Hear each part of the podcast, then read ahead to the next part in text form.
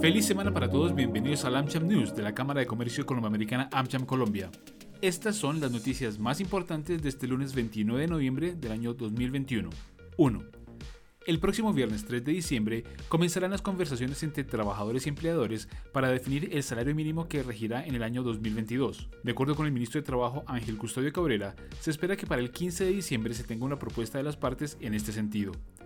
El ministro advirtió que las conversaciones este año tendrán en cuenta diversos factores como inflación, productividad, crecimiento de la economía, entre otros. Escuchemos al ministro de Trabajo.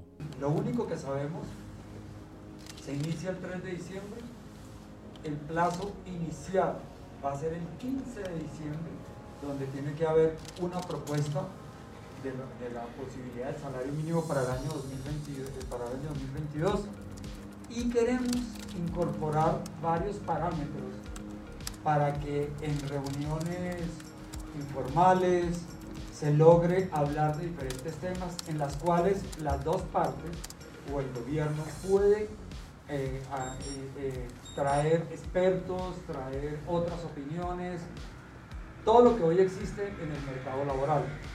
Voy a colocar varios ejemplos de qué se puede hablar de manera informal.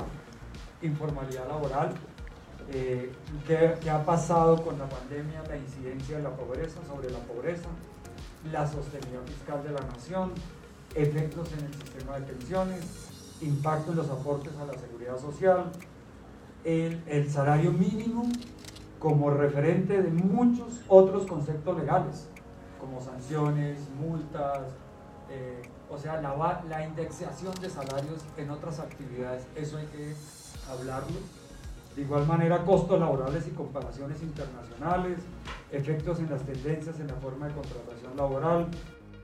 2.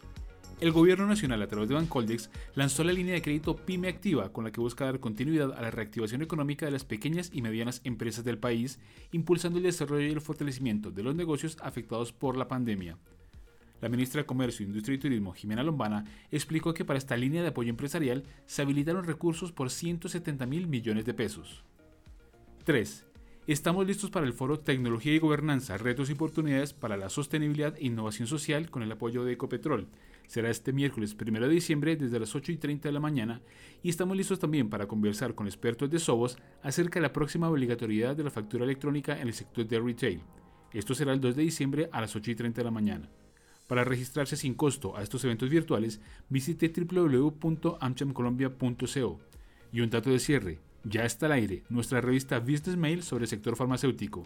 También la puede consultar en nuestra página web. Hasta la próxima.